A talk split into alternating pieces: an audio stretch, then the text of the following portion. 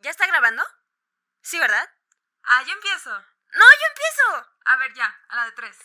Una, dos, tres. Aquí vamos a debatir de todo, así que agarren sus copitas, ¿Qué copitas? Agarren las caguamas. mojitos de hierbabuena, Micheladas.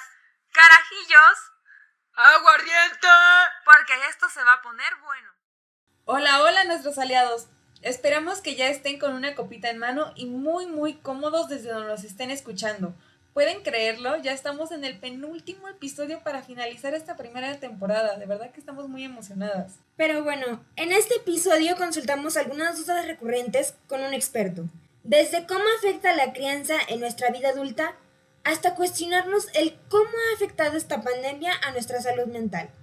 Soy Ana, mejor conocida como la de la silla. Y yo, Aitana, mejor conocida como la Mamoncilla. Y en este episodio tenemos a un invitado súper especial, David San Pedro, pasante de psicología, co-creador de ECO, Centro Psicopedagógico, y bajo de la banda Charlie se comió una dona. ¿Qué onda, David? Cuéntanos. Hola, hola, ¿qué tal? Pues gracias por la introducción y la pequeña semblanza. Sigo su podcast y me parece una buena oportunidad para darle atención a la salud mental, hablar sobre algunos tópicos recurrentes en la psicología, aclarar algunas duditas por ahí y lo que venga. Sí, creo que es bastante importante y creo que la psicología ha alcanzado como un punto en el que ahorita siento que es indispensable, más ahorita en la pandemia, y creo que la gente está siendo un poquito más consciente acerca de temas de salud mental. Entonces, para dar introducción a todo esto, Sí, más que nada es, es eso de la conciencia que yo siento que era algo que no se tenía antes, que ya tenemos una cultura de, bueno, la salud mental, ¿no? sí, creo que ya es como algo que todo mundo debe de hacer y creo que es bastante importante. Entonces, pues, ¿cómo nos conocimos? Desde bebecitos, ¿no? Desde morrillitos. Desde muy chiquitos nos conocimos. Creo que esta es una pregunta que nos hacen mucho con todos nuestros invitados, de que dar como un, este, de cómo nos conocimos. Un poco de un contexto. poco de contexto, pues desde chiquititos y pues David aquí es parte de nuestra familia. Uno de, el- eres el único psicólogo de nuestra familia, ¿verdad? Mm, no, existe otro, otro primo que actualmente está estudiando también la carrera, solo que él se enfoca o se va a especializar en psicología social, pero eh, sí, o sea, de manera general sobre psicología somos nosotros dos. Si hubieras dicho que tú eres el único, el máster, el chido. Te hubieras adjuntado eso. sí, oye, en- ¿y tú en qué te especializas? Miren, en la carrera, como el programa de estudios es psicología general, vemos tres áreas del enfoque psicológico principalmente. Vemos el área educativa, que está relacionada directamente con problemas de aprendizaje, detalles en la lectoescritura, evaluación psicológica en educación. Esa es la primera. La segunda es el área clínica. En el área clínica nos enfocamos en los principios básicos de la personalidad, como teorías de algunos autores, por el lado teórico. Y por el lado práctico, pues nos enfocamos en aplicación de pruebas, como psicometría, es mejor conocido. Eh, también procesos de psicoterapia, apoyo psicológico. Esa es la secundaria. En la tercera está la psicología laboral y vemos una gran gama de temas dependiendo a lo que se enfoque porque va desde los recursos humanos, técnicas de evaluación, de entrevista, de capacitación. Pero, por ejemplo, cuando tú, ahorita que estás de pasante o cuando ya empieces tu vida laboral, ¿cómo va a ser? ¿Vas a atender, tienes como todo, todas estas herramientas y diferentes campos? Entonces, ¿te tienes que especializar nada más a uno? ¿Puedes hacer de todo un poco? O sea, ¿te vas a ¿Puedes ser especializar, como un psicólogo general? si te vas a especializar como en la educación o vas a ser más como en lo laboral? Como que veo muchos campos aquí.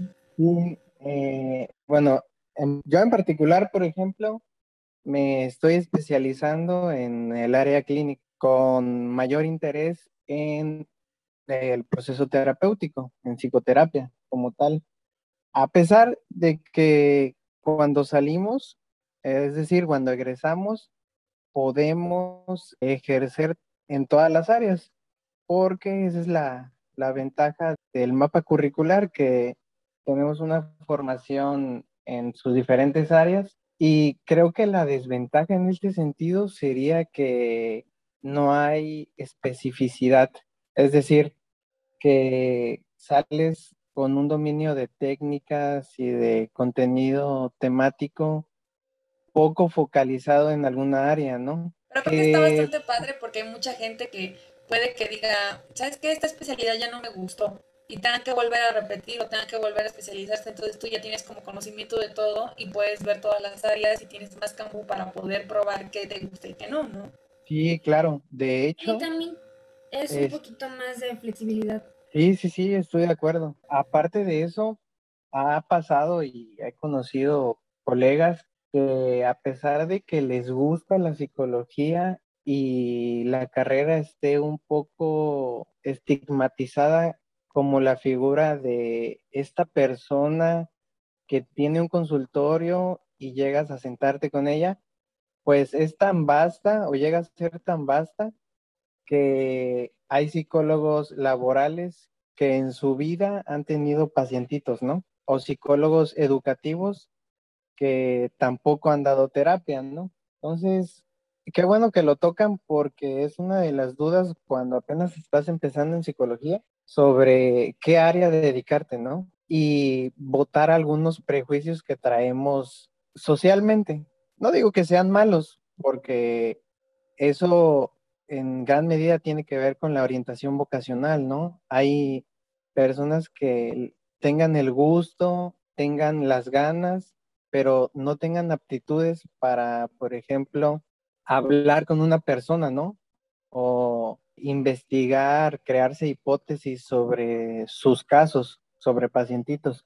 Y por más que les guste y se quieran dedicar a la clínica, si no van a tener aptitudes, les va a costar bastante trabajo. Y es aquí donde las otras áreas pues cobran fuerza, ¿no? Porque no todas requieren las mismas habilidades. El estereotipo también nació mucho con la televisión, con todo lo que veíamos desde chiquitos, con todo lo que nos bombardeaban. Yo me imagino un psicólogo y 100% es ese estereotipo de acostado en un sillón y el psicólogo en una silla, o sea, si te imaginas como la misma escena de una película y él de que, bueno, ¿cómo te sientes, no? Sí, yo creo que también es mucho del, del estigma porque yo eso ahora que lo comentas no, no lo sabía, que no necesariamente tienen que tener experiencia con, con pacientes para poder ejercer en cierta área. Entonces técnicamente son como más de investigación. Pueden ser de investigación, aunque esa en sí misma es también otra área. Entonces, acá nos podemos dar cuenta la cantidad de escenarios posibles para, para ejercer. Y de hecho es bastante contrastante con lo que se comenta laboralmente, porque se piensa que el campo es muy reducido y que las oportunidades son muy pocas, pero la verdad es que si encuentras un área que te agrade, a la que te quieras dedicar y te encanta, me parece que las oportunidades son muchas. La verdad, en este podcast buscamos como romper estereotipos y creo que ese es uno muy bueno.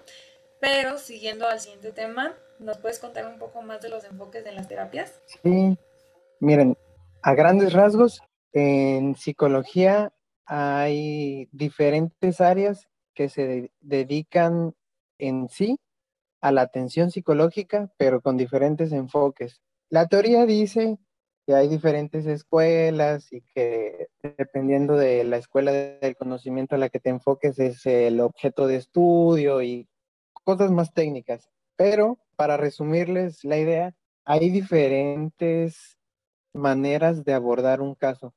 Y estas maneras de abordar a un paciente son las que en algunas ocasiones van a marcar la pauta de la preferencia de un paciente o de la permanencia en su, en su terapia, en su proceso. Yo quiero comentarles eh, algunos enfoques que son populares y conocidos. Se piensa que, por ejemplo, no es una disciplina científicamente rigurosa, ¿no? Y es que tenemos el problema de que en psicología no puedes localizar de manera tangible a, a una emoción, ¿no? Por ejemplo, si les pregunto, ¿en qué parte de la masa cerebral se encuentra el enojo, ¿no? Pues no hay una estimación concreta. Ah, caray.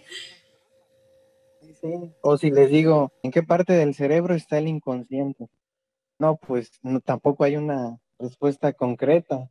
Y este es un problema profesional, pero los diferentes enfoques en psicología se dedican a abordar distintos problemas. Acá algo que, algo que tiene que ver con la psicoeducación es quizá nosotros como profesionales empezar a, educar a todo el que busque nuestros servicios y explicarles qué servicio se le está dando, ¿no? Quizá comentarles, no, pues hoy en sesión vamos a ver esta técnica bajo este enfoque. Y pues ya la persona va distinguiendo si le parece funcional, si le sirve o si no, o si quiere cambiar de técnica. Va más de acuerdo a su caso. Claro. Ahorita me surgió una pequeña duda. ¿Eco con qué, con qué motivo nació? O sea, por ejemplo, alguien que nos esté escuchando se interesa en ver la página en Instagram, entra a Eco, que de hecho el arroba es arroba eco.consultorio. Entonces, entran a Eco, mandan un mensaje y ustedes les van a dar como qué tipo de ayudas le pueden dar o va a ser como ayuda psicológica o cómo lo tienen pensado. Qué bueno que lo comentan. Eh, yo soy co-creador de ECO y ECO nació con la intención de dar ayuda psicológica, tanto a niños, adolescentes y adultos. Nuestra mayor área de enfoque es la, el ámbito educativo y el ámbito clínico. El rango de edad en realidad no existe. Si alguien pide nuestra ayuda, sea un, una persona de la tercera edad, un niño, los papás del niño, un estudiante o un adulto, se le va a dar la atención. Nuestra manera de trabajar es por sesión. Somos cuatro quienes creamos el centro y estamos muy felices de empezar el proyecto porque venimos pensándolo a partir de las dificultades emocionales de pandemia. Creemos necesaria la atención psicológica. Entonces, derivado de esta necesidad inherente, nos organizamos y pudimos arrancar el proyecto. Ahora, lo que comentas sobre Instagram es que tenemos y generamos contenido semanalmente sobre algunos tópicos en psicología como estilos de crianza, psicología clínica. Entonces, eso, eso es el proyecto de ECO. Alguien llega y les dice, me gustaría agendar una terapia aquí en ECO. Por ejemplo, ¿qué, ¿con qué se han enfrentado ustedes en esta nueva modalidad de terapia para pandemia. Me imagino que ustedes estarían dando terapia en línea, ¿no? ¿Correcto? Sí, el proceso es bastante simple. Por medio de la página, ya sea en Facebook, en Instagram, WhatsApp o llamando, nos consultan sobre si podemos dar la atención, les confirmamos y les pasamos los horarios, nos confirman el día y hora y pues, ya en sesión nos encargamos de, hablar con, el paciente sobre las limitaciones que existen, porque sí, es una realidad. Eh, a pesar de que pareciera paradójico, ¿no? Que la pandemia vino a evidenciar la atención psicológica, la, la salud mental, pero también la limitó, ¿no?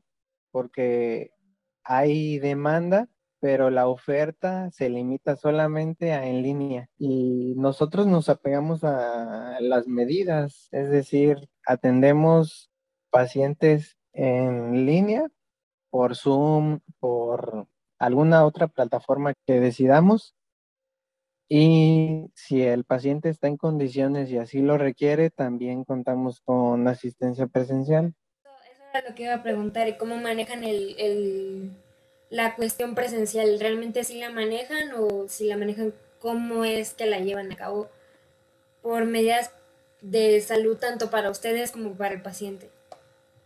Sí, solamente es seguir las medidas sanitarias y tener mucho, mucho cuidado, ¿no? Limpiar constantemente, sanitizar los espacios.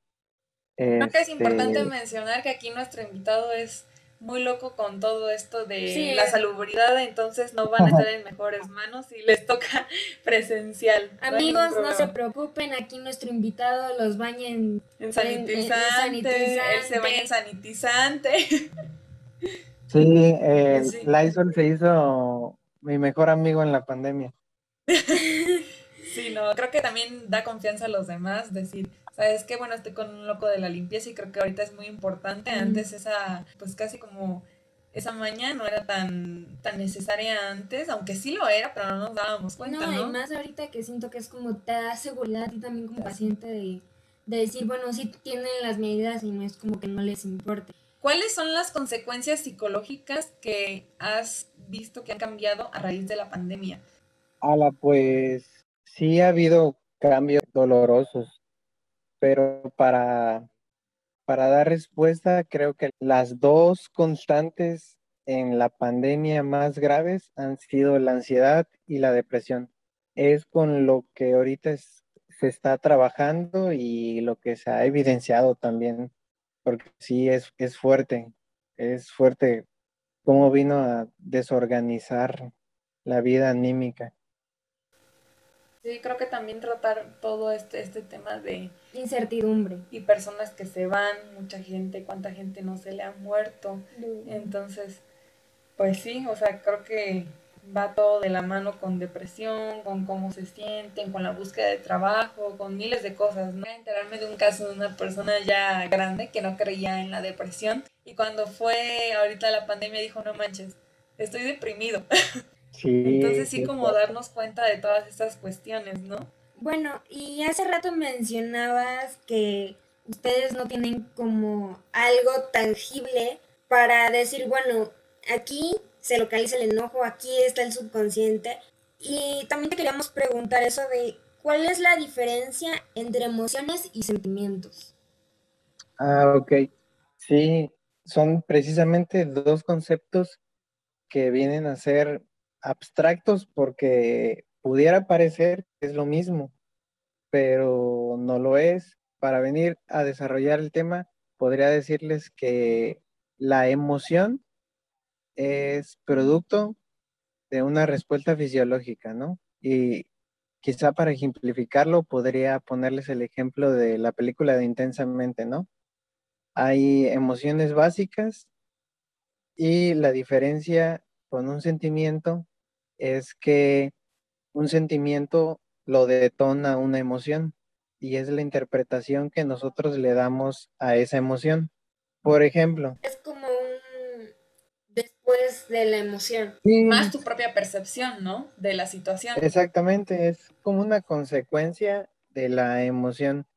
Les pongo un ejemplo. Hay quien puede llegar a sentir enojo, que sería la emoción, ¿no? Y ese enojo catalizado de una manera intensa se convierte en furia y la furia sería el sentimiento. Entonces, en un primer momento, para identificar lo que sentimos, como ejercicio para ustedes y para quien nos escuche sería identificar qué emoción está teniendo y de qué forma la está canalizando para que se convierta en un sentimiento, ¿no? Ok. Ok. Yo pensé que era lo mismo. Sí, yo, yo también quería preguntar porque normalmente creo que mucha gente los usa como sinónimos y realmente no sabemos si son lo mismo o son algo completamente diferente. Sí, sí pasa. Y es que pues venimos de, de expresarnos sin, sin, de manera no poco técnica, ¿no? ¿Tú crees que ha afectado mucho a la terapia ahorita estar en sistema de en modo en línea? ¿O crees que, por ejemplo, ha ayudado, por ejemplo, a ahorita en el sistema en línea tú estás en Veracruz, entonces puede venir cualquier persona de, de cualquier parte de la República a pedirte una terapia? ¿Crees que se ha limitado la comunicación o crees que Se ha expandido. Se ha expandido la atención porque podemos llegar a más personas. y la comunicación se ha visto afectada porque tener un espacio sí te da ventajas que la virtualidad no. Y es que, por ejemplo, en la presencialidad, el hacer una rutina, ir al consultorio y tener una sesión es parte en sí misma del proceso terapéutico, ¿no? Y no digo que no se pueda sustituir en la atención virtual, porque al final de cuentas hay una agenda, hay un espacio que se le asigna, pero cambia un poco el sentido de esto, ¿no? Porque no sales de tu casa y a veces no hay privacidad, o sí hay privacidad, pero no las condiciones de Internet.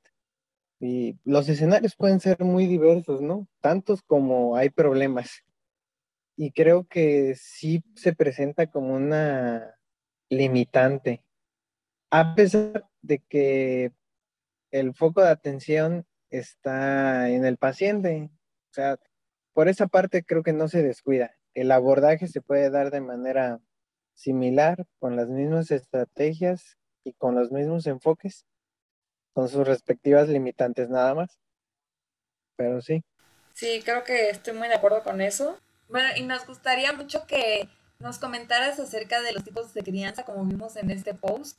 Tú te puedes explayar, este es no solo nuestro espacio, también tu espacio, entonces tú nada más dinos más o menos como un resumen de ese post que la verdad nos puede encantó. Ah, sí, claro. Pues miren, el post que publicamos ahí en Instagram eh, identifica entre cuatro tipos de estilos de crianza. Autoritario, con autoridad, permisivos y pasivos. Y se los explico ahora.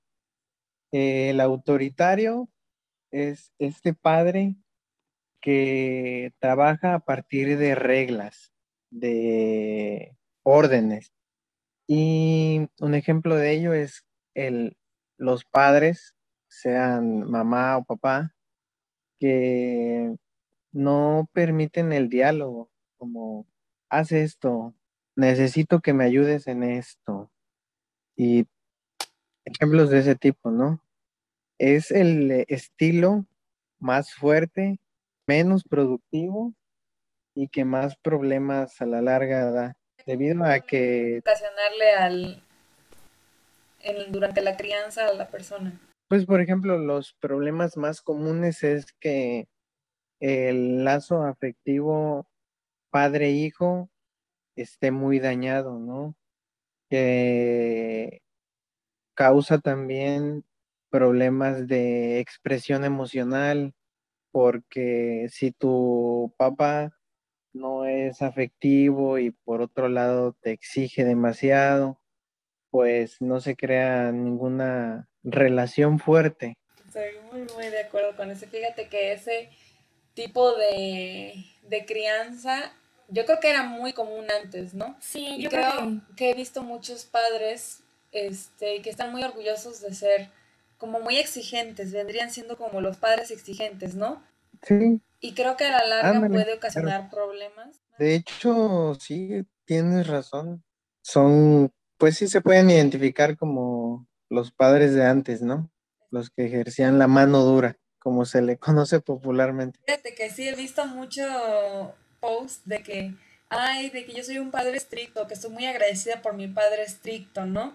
Y creo que no vemos las repercusiones psicológicas que ha tenido en los niños ese estilo de, creo que es el más común aquí en México y creo que realmente no se ve como todo ese, ese contexto de, bueno, o sea, sí tuve un padre estricto, pero sufro de esto hoy, sufro de esto, de esto, tengo esta, este trastorno, tengo esta repercusión psicológica. Y creo que no deberíamos de normalizarlo tanto, ¿no? Sí, creo que más que nada también era esta, este estigma también de que como padre tenías que ser obviamente la autoridad, pero en un sentido de que seas completamente inflexible. Y pues eso como, como lo mencionas, a final de cuentas, te causa repercusiones que tal vez en cierto punto no te das cuenta, pero ya de grande te tocan tratarlos, ¿no? Cuando, cuando vas a ayuda psicológica te das cuenta que también muchas cosas de tus trastornos o, tu salud mental se ve repercutido por tu estilo de crianza. Sí, claro que sí. A veces las personas no se dan cuenta que están repitiendo el mismo estilo de crianza, ¿no? Que creo que es de lo más grave, porque si fue negativo, pues no va a ser muy productivo. Eh, el siguiente es con autoridad, que este estilo de crianza son estos padres que se muestran emocionalmente más abiertos, pero que ponen límites, ¿no? Ponen eh, reglas y tiende a ser bastante productivo porque un padre con estas características denota autoridad, seguridad, transmite ideales morales de orden y también no descuida esta parte emocional, que es vital. El tercero es el permisivo y este estilo de crianza habla más por los padres que no tienen ningún tipo de límites con sus hijos y que ante las exigencias que demanden los hijos van a ser atendidas de manera inmediata y sin que tenga una consecuencia formativa. Les pongo un ejemplo. Podemos identificarlo en lo que conocemos como berrinche, ¿no? Un niño va a un súper, eh, quiere un juguete y hace berrinche porque se lo compren y hasta que lo consigue se calma.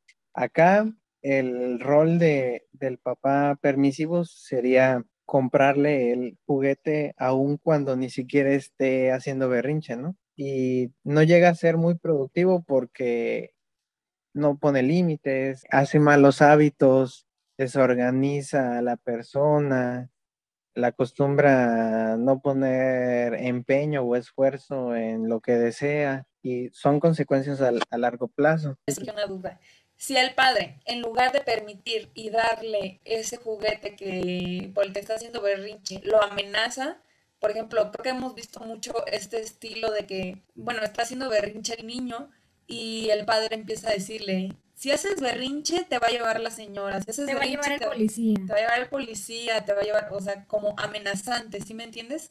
Este estilo sería el primero del que estábamos hablando, el autoritario. Sí, podría ser, pero creo que tiene más que ver con, en un primer momento, con la personalidad de la persona, del padre, y con otra son sus aptitudes, porque este ejemplo, por ejemplo, se puede presentar con los tres y seguir conservando su clasificación, ¿no? Yo, eh, bueno, es en, en tu ejemplo, por ejemplo, siento que está muy mal, ¿no? Y creo que hay otras formas de proceder más sanas, ¿no?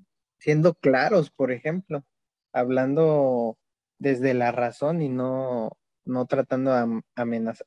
Creo que le puedes crear un, hasta como un, miedo a la autoridad ya un poco más grande, ¿no? O le puedes causar otro tipo de repercusiones que, por ejemplo, vi hace poco un post que decía, bueno, mi mamá me amenazaba que si yo hacía berrinche me, iba y me encerraba en un cuarto.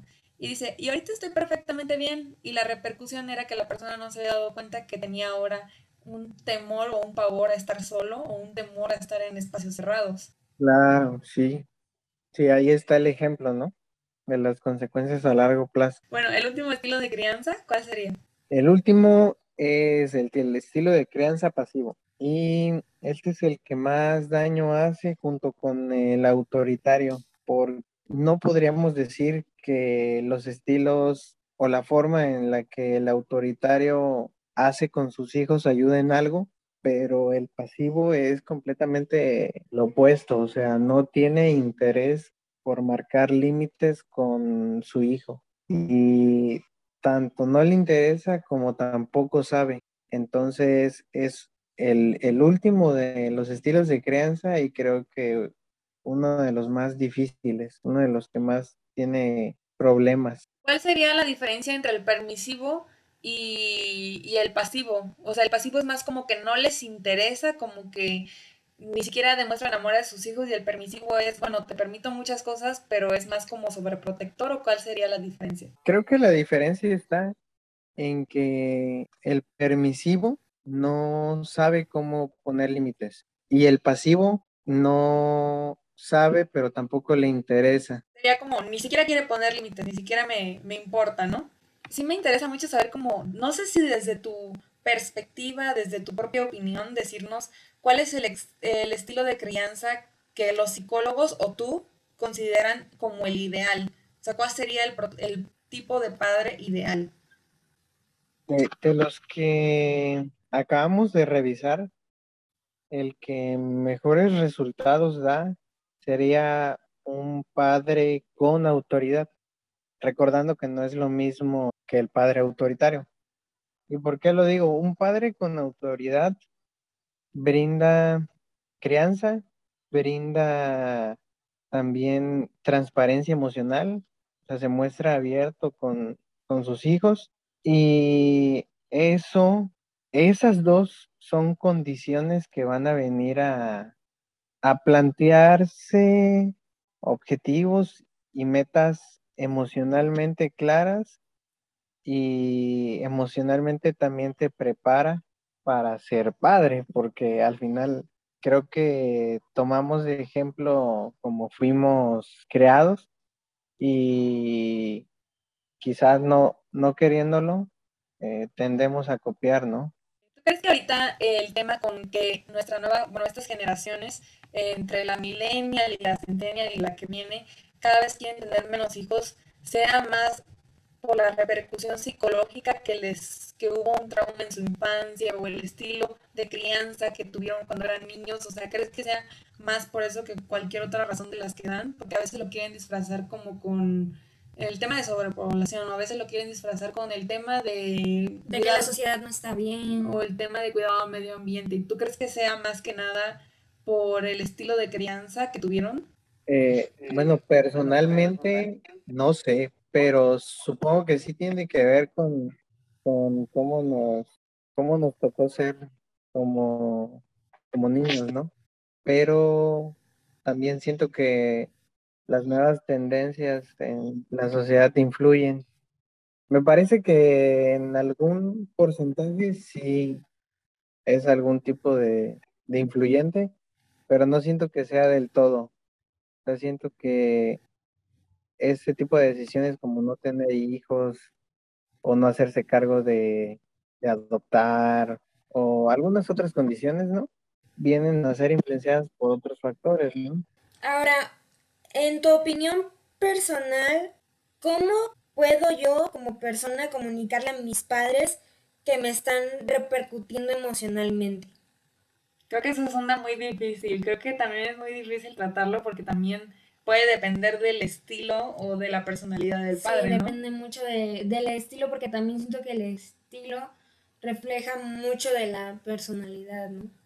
Sí, sí, sin duda. Por ejemplo, si un, un niño creado con un padre con tipo de personalidad autoritaria, no creo que tenga las mismas aptitudes que un niño con un padre con autoridad, ¿no? va a tener como menos libertad, ¿no? Y se va a sentir como, pues te voy a ocultar cosas, 100% no te voy a decir las cosas que pienso. Como más este miedo, ¿no? Puede tener hasta así como miedo de hablar con el tipo de, de padre autoritario, ¿no? Sí, incluso puede que ni siquiera sepa expresarse, ¿no? Como emocionalmente, como en su casa no había la necesidad de expresar emociones porque el padre ni siquiera las consideraba. Entonces aprendió de manera inconsciente o a partir de reforzadores conductuales que no hay necesidad de que en la vida común, en la vida fuera de familia, lo tenga que hacer. Y no está mal, digo, de alguna forma le ha servido para sobrellevarlo, porque me imagino que si un niño con padre autoritario es, por ejemplo, muy expresivo, bastante emocional, muy sensible, bastante perceptivo de lo que pasa, pues va a sufrir bastante, ¿no? Le va a afectar muchísimo porque la respuesta contraria es todo lo opuesto, ¿no? Por eso digo, no está mal, creo que depende de cada persona, pero volviendo a su pregunta central, es complejo darle la pauta a los padres que emocionalmente estamos mal, porque si el padre no tiene la disposición para atender las necesidades emocionales, no las va a entender. Y si no las entiende, no va a tener la necesidad de poner un foco de atención sobre esa área de su hijo, ¿no? Tú desde tu punto de vista, ¿qué consejo le podrías dar, por ejemplo, a una pareja que nos esté escuchando ahorita y que diga, bueno, creo que si tengo algún problema emocional o mental, ¿qué consejo les podrías dar para prepararse antes de traer un niño al mundo?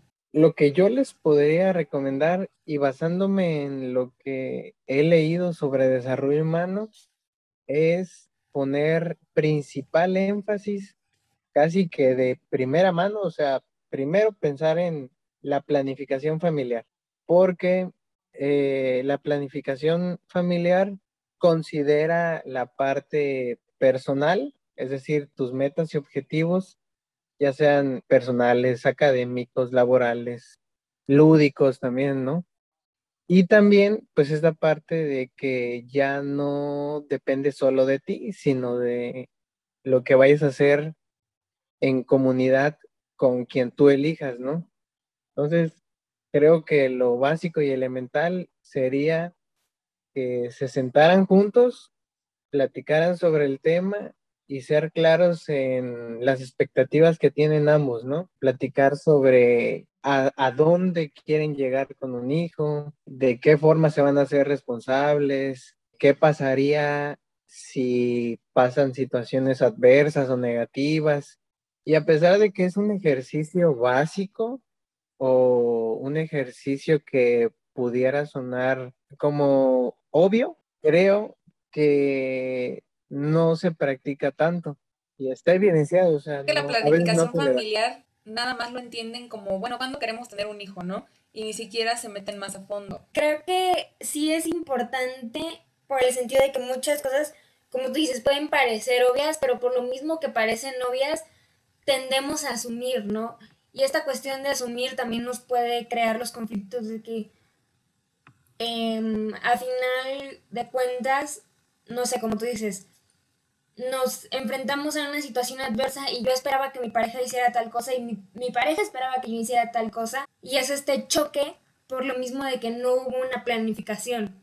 Sabes, a mí también me causa mucha intriga o no sé cómo expresarlo, estas parejas que, por ejemplo, la mujer o uno, o puede ser la mujer o puede ser el hombre, que quiere nada más uno de ellos tener hijo y tiende a hacer mucha presión sobre su pareja para poder tener un hijo, ¿no? Entonces te quedas como en este caso, ¿cuál, cuál es la recomendación que se haría a este tipo de parejas? Yo en lo personal diría, amigo o amiga, mejor cambia de pareja. ¿Por qué? Porque si estás obligando a, un, a tu pareja a, a aceptar una situación que no quiere, ¿cómo de alguna forma podemos pensar que eso va a terminar bien, no? No, y más que nada yo siento que es una, una situación o un aspecto en el que sí la gente es inflexible, entonces, ¿por qué, por qué también dar como este, este juicio, esta culpabilidad a la otra persona de que si no quiere hijos y la otra sigue como sentirse mal por no querer hijos? creo que lo importante sería buscar una, una pareja con tus mismos sueños, con tus mismos ideales, con tus mismas bases y hacer como esta presión en tu pareja de, bueno, tener un hijo es, o sea, traer una vida al mundo es muy importante, entonces no es nada más como de que, bueno, no, no, no tenemos los mismos ideales en cómo va a ser nuestra casa, no tenemos los mismos ideales en el color que vamos a ponerle a los muebles, no, esto es algo mucho más sensible, ¿no? Es un tema que de verdad se debe tomar en cuenta y creo que como mencionas la planificación familiar es muy importante.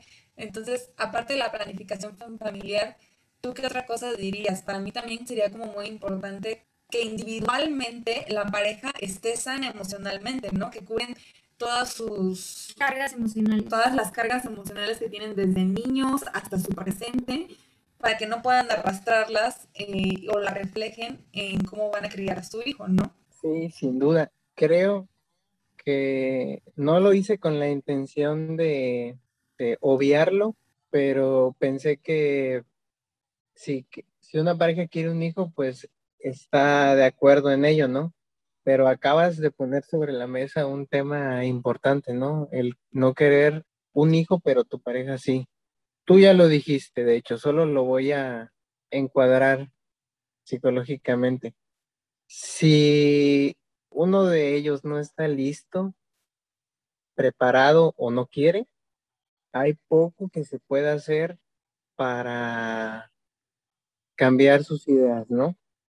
Porque al final de cuentas, si lo llega a hacer, creo que sería una decisión más autoritaria o complaciente o condicionada. Depende de la situación, pero creo que va por ahí. Y a lo que me refería con que tú ya lo comentaste fue que primero hay que priorizar nuestras necesidades afectivas, ¿no? Como pensar, no egoístamente, porque no es el caso, pero sí, si tuviéramos que decidir sobre una cosa realmente importante, como es tener hijos, pues primero pensar en nosotros, ¿no? Cómo estamos emocionalmente para hacernos cargo de una nueva vida y también qué tanto amor nos estamos dando, ¿no? Porque si vamos a dejar una decisión tan importante en función de los gustos y preferencias de alguien más, pues estamos descuidando el autocuidado, ¿no? y, y, creo que es importantísimo. Mi opinión sería si una persona, ya no voy a hablar en pareja, si una persona, si un individuo no ha ido a terapia, no recomendaría yo que trajeran una vida al mundo, porque muchos podemos, o está esta situación de que no, a mí no me ha pasado, o de que no, yo estoy súper bien, como la negación, ¿no? Y creo que todos, todos en general tenemos temas que debemos de tratar, temas que pudieron haber sido difíciles en nuestra infancia o en nuestro presente y creo que todos hemos tenido problemas o tenemos cosas arrastrando o tenemos estos llamados demonios y eso sí creo en general, o sea, no creo que ninguna vida sea perfecta, no, creo que, que nadie haya, pueda decir, no he, no he tenido ningún problema que tenga que tratar. Entonces, sí, para mí sí sería como un requisito fundamental, obviamente no soy psicóloga, pero que la persona, que el individuo vaya a terapia antes de pensar en traer una vida al mundo. Que haya un tratamiento psicológico detrás. También, aunado a eso, ¿por qué crees que estaba tan estigmatizado buscar ayuda con un terapeuta? Ah, pues de hecho es una pregunta compleja porque es parte de Pero También abarca el ahorita, ¿no? El ahora. Todavía sigue un estigma, como nos decías al principio. Sí, sí, sí. Y justo iba a comentarles que para dar respuesta a esa pregunta habría que desenmarallar el entramado social que gira en relación a la, a la salud mental, ¿no? Porque ir al psicólogo, a diferencia de ir con un médico general, implica en algunas situaciones ser discriminado. Y no discriminado de manera negativa, ¿no? Pero sí se distingue, ¿no? La, la gente se pregunta, ¿y por qué fuiste al psicólogo? O sea, ¿qué tienes? ¿Estás loco? Se llega a comentar, ¿no? Entonces es, es complejo. Creo que parte del, del problema es la perspectiva que se tiene de ir a terapia, porque no, no se atienden solo trastornos mentales. Esa es, por ejemplo, labor de un psiquiatra, ¿no? Hacerse cargo de una esquizofrenia, de una depresión grave de manera crónica, pues hay poco que el psicólogo pueda hacer con una persona en ese estado. Y digo, hay poco que hacer porque las personas que tengan ataques en las que se despersonalicen, o sea, dejen de ser sí mismas, pues no vas a abordar una plática de manera natural. Pero no, la realidad es que en terapia psicológica ves cosas tan básicas como primeros auxilios psicológicos, como saber que se encuentra bien, que está comiendo bien, que está durmiendo bien, porque si no está comiendo y durmiendo bien, pues no va a tener la atención necesaria o no va a tener la energía y quizá, por ejemplo, su falta de motivación no venga del que no le esté echando ganas a la vida, ¿no? Sino de que no está comiendo bien y que no está durmiendo tampoco bien. Y va desde cosas básicas como eso hasta problemas emocionales complejos como es la depresión, la ansiedad, las fobias. Y creo que está mal enfocado porque tenemos cifras dolorosas, ¿no? De hecho, les traje aquí un número. Hablemos de numeritos. sí. Encontré, por ejemplo, que de la inversión general en México en salud, solo 2.4% es dedicada a la salud mental. Y digo, nos queremos hacer cargo de nuestros demonios, como tú lo dijiste, o de nuestras necesidades psicológicas, pero no existen las condiciones sociales, no hay tampoco condiciones culturales como un cambio de perspectiva y en algunos casos tampoco hay ganas de cambiar, ¿no? Entonces, todo eso influye en, que la perspectiva de ir al psicólogo esté mal. Y algunos otros temas que quizá incluso no conozcamos, ¿no? Sería, y es, y es de hecho un tema de debate, porque pareciera que no hay un escenario futuro que vaya a cambiar mucho, ¿no? Digo, no lo digo de manera desesperanzada, pero siendo realista, hay mucho trabajo que hacer con muy pocos recursos, ¿no? Con recursos muy limitados. Sí, creo que tienes toda la razón. Yo lo que me he dado cuenta, y lo voy a decir abiertamente yendo a terapia, es que a veces creemos o consultamos con amigos o con familiares y a veces se necesita como la opinión de un tercero para poder ver ciertas cosas. Creo que eso es algo muy importante de lo que no nos damos cuenta, porque puede ser como yo, que yo empecé a leer como muchos libros de autoayuda y todo eso, y hay libros muy buenos que les puedo recomendar, pero a veces necesitas como el punto de vista y la perspectiva de otra persona para darte cuenta de ciertos detalles que están faltando en tu vida o ciertos detalles que no te has dado cuenta que tienes que sanar. Creo que eso sí es como bastante importante. De hecho, Recuerdo que vimos en esta serie de Sex and the City que les decía un personaje de que era Carrie que les decía a sus amigas, bueno, ¿para qué voy a ir a terapia si las tengo ustedes? Y entonces su amiga le respondía, ¿de qué hablas si estamos tan jodidas como tú? o sea, es este tema de un ciego guiando a otro ciego, ¿no? Y creo que es algo que va muy relacionado con el estigma que tiene la terapia. No, y tienes más esta, yo siento que el ser humano necesita esta dinámica conversacional, ¿no? De de retroalimentación y más de un punto de vista ya más objetivo y no porque muchas veces aprendemos a estar tan sesgados en nuestro punto de vista que ya no como que ya no lo pensamos objetivamente. Sí, creo que estoy de acuerdo con ambas. Dijeron cosas básicas que hacen falta, ¿no? Yo siempre he querido saber el punto de vista de un psicólogo de qué opinan de la palabra tóxico. Ya ves que es un término que creo que está bastante popularizado para, em, sobre todo, definir ciertas relaciones, más como de pareja, pero también a veces lo utilizan en la familia. Entonces, sí me, sí me, gustaría saber cómo, qué opinas de ese término. ¿Está bien utilizado? ¿Está bien empleado? ¿O de plano no? Bueno, es un término que en psicología no lo no está conceptualizado como tal. Las personas tóxicas creo que empezaron, o todo este movimiento empezó en Internet, ¿no? Y no siento que sea grave conservarlo, porque de hecho pone en evidencia todo lo que se está haciendo mal, ¿no? O incluso los memes se este, nos enseñan situaciones que, que están mal y que hay que cambiar. Lo que sí me parece grave es que un psicólogo diga como de manera profesional que alguien es tóxico, ¿no? porque sería prejuicioso, ¿no? Y tú, si vas al psicólogo, no quieres que te esté juzgando, ¿no? Si vas por ayuda psicológica. Pero eh, sí, creo que eso, eso sería mi, llamado de atención nada más. Que está bien porque abre la oportunidad a que más gente se interese en, en cambiar cosas o en poner en evidencia conductas que no están bien.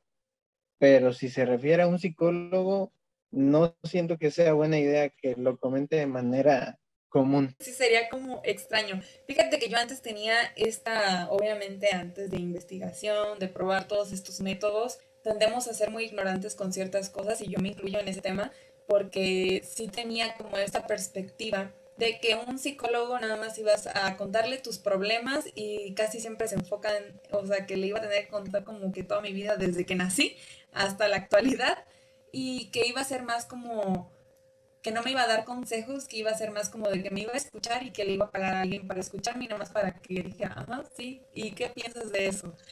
No sé, como esto, estos estereotipos que nos ponen las películas. Entonces, eso yo creo que sería como un estereotipo también al que se enfrentan mucho, ¿no? Los psicólogos. Sí, sin duda. De hecho, existen resistencias por parte de las personas. Digo, la escucha activa es una estrategia en psicoterapia, pero el rol del psicólogo no es pasivo. no solo estamos para escuchar, sino para interpretar de eso que se comenta, qué nos sirve para, en primera instancia, hacer hipótesis de trabajo, ¿no? Ah, bueno, pensar, esto que me dijo puede estar relacionado con esto otro, pero me dijo que lo desató esto de acá y la consecuencia es esto. Eso en primer lugar. Pero después eh, el rol activo del terapeuta va a ser cuestionar esto que me comentan, ¿no? Y quizá debatir si algunas conductas sirven para conservarlas en la vida y si no. Y en el caso de que no sirvan para su vida. Entonces, trabajar o enfocarnos en tratar de reducirlas si no se pueden, o de enfocarlas hacia otra parte. Y en ese sentido, no siento que solo se pague por ir a ser escuchado, ¿no? No sé si tengan alguna duda sobre esto, pero creo que el rol es más activo que pasivo por parte del terapeuta. Por último, sí que nos dijeras en tu experiencia cómo ha sido el proceso de terapia para alguien que tenga también esta ignorancia, este prejuicio de que nada más vas a ir a que te escuchen, más o menos eh, nos decías que es un rol más como activo. activo, más o menos qué preguntas o qué te puede comentar un psicólogo, qué está permitido y qué no. Creo que me he encontrado también con muchas personas que dicen, no, es que eh, nada más se quiere enfocar en mi pasado y a mí ya me interesa enfocarme en mi presente, creo que ya traté todo lo del pasado.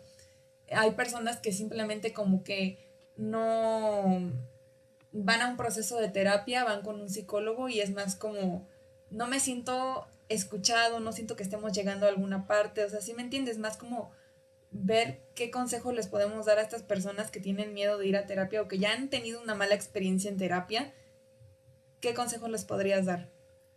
Ya para finalizar. Sí, sí, sí entiendo tu pregunta. Y fíjate que me voy a valer de tu pregunta para también aconsejar a algunos colegas, porque somos muy herederos de una tradición médica en la que lo que importa es saber los antecedentes del síntoma, ¿no?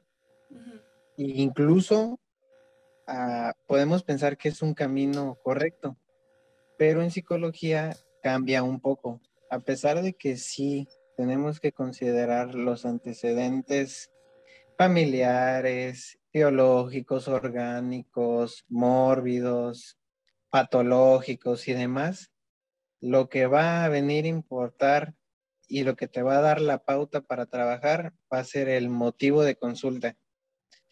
Y el consejo que le puedo dar a mis colegas es como focalizarse más en el motivo de consulta, que es el problema principal que reporta el pacientito, y encargarse de ello.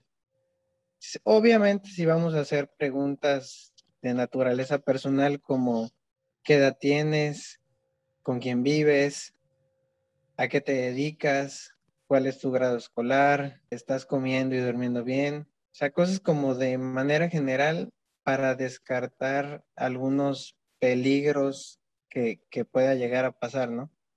Pero si no, si por ejemplo no hay antecedentes orgánicos, y me refiero como a enfermedades crónicas o algún problema genético, yo no recomiendo eh, hacer como una entrevista de rutina, ¿no? Me refiero a repasar todas las áreas, porque puede ser un distractor para nuestra profesión, puede ramificar los temas y puede que sí le sirvan al paciente tratarlos, pero no sea el motivo por el cual esté en terapia, ¿no? Entonces, eso por, por la parte de los psicólogos, ¿no? Y de los pacientes, pues sepan que este tipo de, de preguntas son recurrentes y son a las que nos vamos a hacer cargo, ¿no? Principalmente de lo que reporte como malestar. Y si de ello deriva alguna condición, deberíamos de ponerlo en contexto, o sea, poner las cartas sobre la mesa y comentarle a nuestro paciente que esta es otra área en la que pudiéramos trabajar, de la que está presentando eh, síntomas o consecuencias y es su decisión en gran medida si seguimos por la misma línea, si trabajamos con la otra o demás.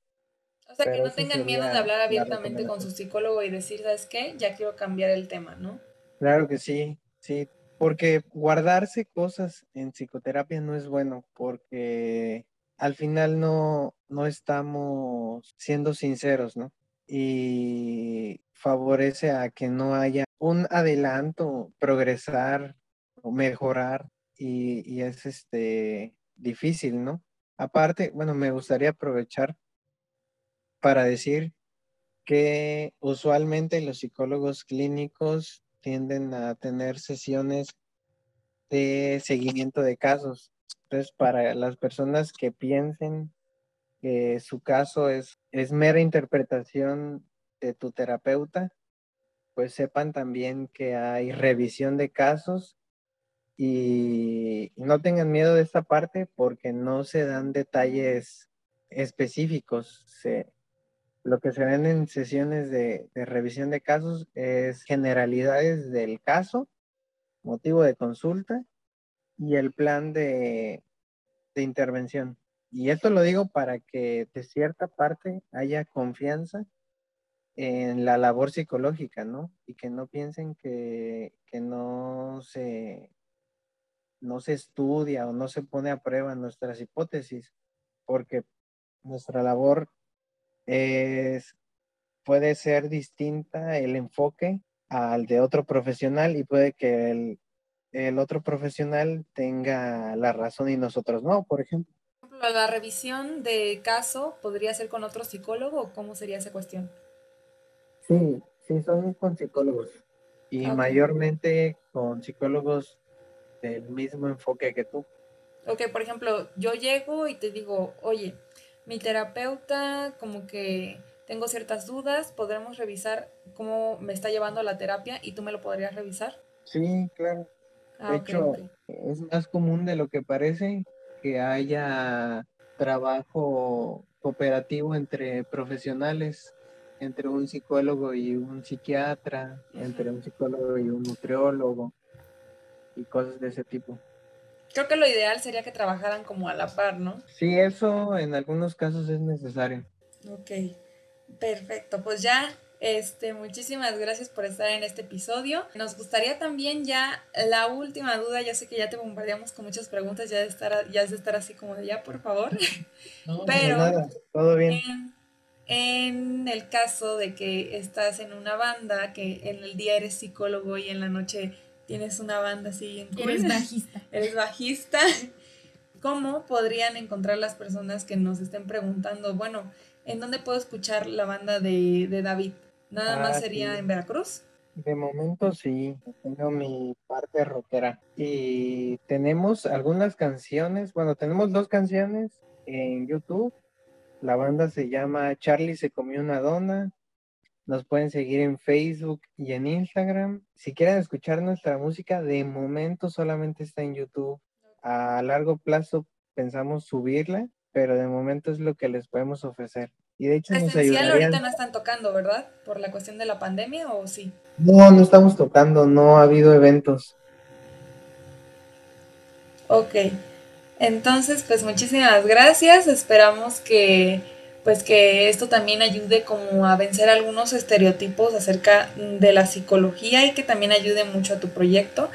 Y pues la verdad estamos muy agradecidas de que pudieras estar con nosotras en este penúltimo episodio, ya casi va a acabar la temporada. Entonces muchísimas gracias por tomarte el tiempo de resolver alguna de nuestras dudas. Recuerden seguir el Instagram de ECO en arroba eco.consultorio. Suben posts informativos, tips y hasta memes cada semana sobre temas de salud mental. Para finalizar este capítulo queremos comentarles que amamos la música y como Emma Goldman dijo alguna vez, Si no puedo bailar, no seré parte de tu revolución. les recomendamos escuchar Dueles también de Bruces, donde nos cuentan la historia de una chava con muchos problemas y cómo lleva a cabo su vida. Colapso de Kevin Carl. Sientes esta canción en las venas, más si tienes ansiedad, la verdad es una súper recomendación. Y algo, una canción buenísima que nos acaba de recomendar nuestro invitado, Adiós de Gustavo Cerati. De verdad les va a encantar esta canción. La escuchamos y dijimos, wow, qué rolón. Recuerden que ya tenemos una playlist en Spotify donde podrán ver todas estas canciones y todos los links estarán en la cajita de descripción. Síganos en nuestras redes sociales. Nos pueden encontrar como un trabalenguas en Instagram, TikTok y en Twitter como arroba lsylm-el podcast. Lo vuelvo a repetir porque así está difícil. Arroba lsylm-el podcast.